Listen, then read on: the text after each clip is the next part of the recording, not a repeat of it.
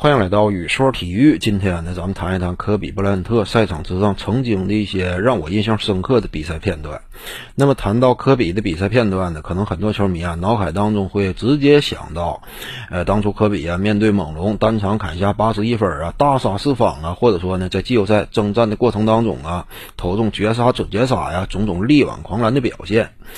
但是这些比赛啊固然精彩，但是在我的脑海当中呢，有一些并没有那么高光的比赛画面，但是呢，给我留下了极其深刻的印象。比如说哪种呢？那就是二零一二年当时的全明星舞台之上，二十三虽然说对上的不是二十四，对上的是已经转会到热火的勒布朗詹姆斯，他已经身披六号球衣，但是六对二十四依旧极具话题性。当时呢，那场全明星赛啊，也是备受世界各地球迷所瞩目。呃，西部这块呢，领头羊毫无疑问科比布莱恩特，因为那个阶段的科比呢，仍然正处在，呃，起码也算是巅峰期的尾声阶段，场上的竞技状态依旧是不俗的。湖人队呢，也差不多具备啊争冠级别的能力。而东部这块呢，头牌毫无疑问那是勒布朗詹姆斯。别看说当时啊，詹姆斯刚刚经历了总决赛的惨败。也是备受外界指责与质疑，甚至呢嘲讽甚嚣尘上。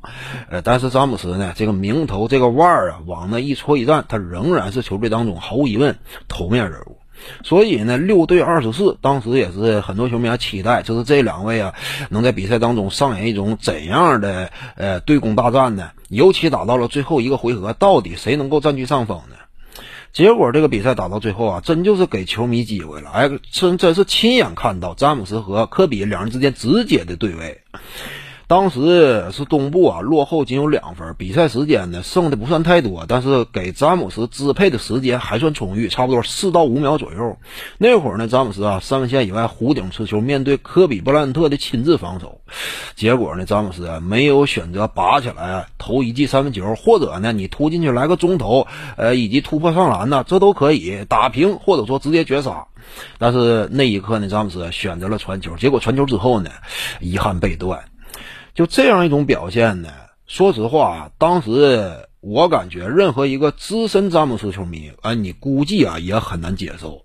因为全明星舞台嘛，这个怎么讲呢？你要说平时啊，你打法相对合理一些，最后阶段，呃，我传球啊，可能说问题也不是很大。但是全明星舞台之上，很多球迷期待的是什么呢？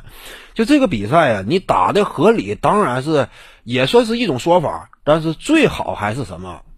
你都跟科比啊直接对位了，这会儿是不是应该拔起来你投一个呢？嗯，球队无论说是输是赢呢，最终甭管咋地，也是源于你赢了，你是最大功劳；输了的话，你也扛一下责任。当时很多球迷有这种期待，甚至就是资深詹姆斯球迷认为那一刻詹姆斯是不是应该自己哎主动站出来呢，完成一记致命一击呢？所以呢，全明星舞台之上，一二年最后那一回合，他选择传球呢，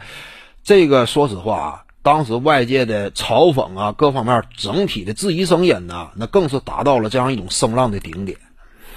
怎么讲呢？任何一个顶级巨星啊，他都不是一帆风顺的，包括勒布朗詹姆斯在内。二零一一年总决赛舞台之上，詹姆斯说实话，关键时刻，呃，他这样一种决绝的心态就没有养成。而二零一二年那一次全明星之旅呢？算是一种刺激，就是对于詹姆斯而言呢，或者说给了他一种新的启迪，就是说我的比赛风格，尤其打到了关键时刻，我是否应该继续贯彻？我说一定得打得合理啊，把最后一击的机会交给身边的队友，还是说我很多时候呢，应该站出来做出一种表率呢？其实詹姆斯啊，二零一二年之前，你说他是不是一个顶级球星呢？绝对是，但是那会儿的勒布朗詹姆斯呢？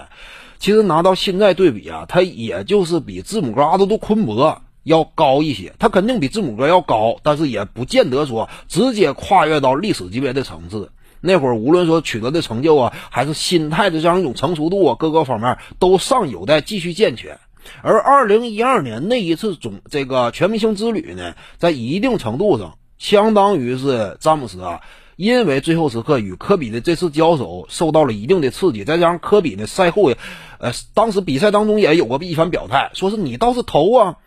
你为什么不自己选择进攻呢？为什么要传呢？科比的这样一种直接的质疑，再加上詹姆斯本身的反思，促成了他实现了一种自我突破。后来的詹姆斯啊，跟以往那就已经是大不相同了，甚至包括之后啊屡次的总决赛之旅，科詹姆斯呢。最后时刻，他往往是愿意站出来承担责任的，进一步开启了詹姆斯整个啊辉煌的呃职业生涯新的一段篇章。所以呢，我感觉二零一二年呢，当时那一场全明星赛，科比在一定程度上通过他与詹姆斯直接的攻防对位，通过他的语言鞭策。开启了詹姆斯职业生涯另一扇大门，让他彻底进化为一个整个职业生涯最终的定位能够足以与迈克尔乔丹进行比肩的这样一种高级别程度。怎么讲呢？考虑到二零二零年十月十二号，当时湖人队呢是阔别十年之久，再度夺得了总冠军。很多球迷看到的是科比啊曼巴精神之于这支球队的引导。当时呢，我直接联想到的就是二零一二年那一场全明星赛。科比在一定程度上也算什么，促成了湖人队下一代领军人物这样一种质的飞跃与成长。这个在一定程度上呢，这更是顶级巨星之间这样一种传承。本期呢就跟各位聊这儿。如果你喜欢本视频呢，点击屏幕右下角订阅。咱们下期再见。徐静宇的八堂表达课在喜马拉雅平台已经同步上线了，在专辑页面下您就可以找到它了。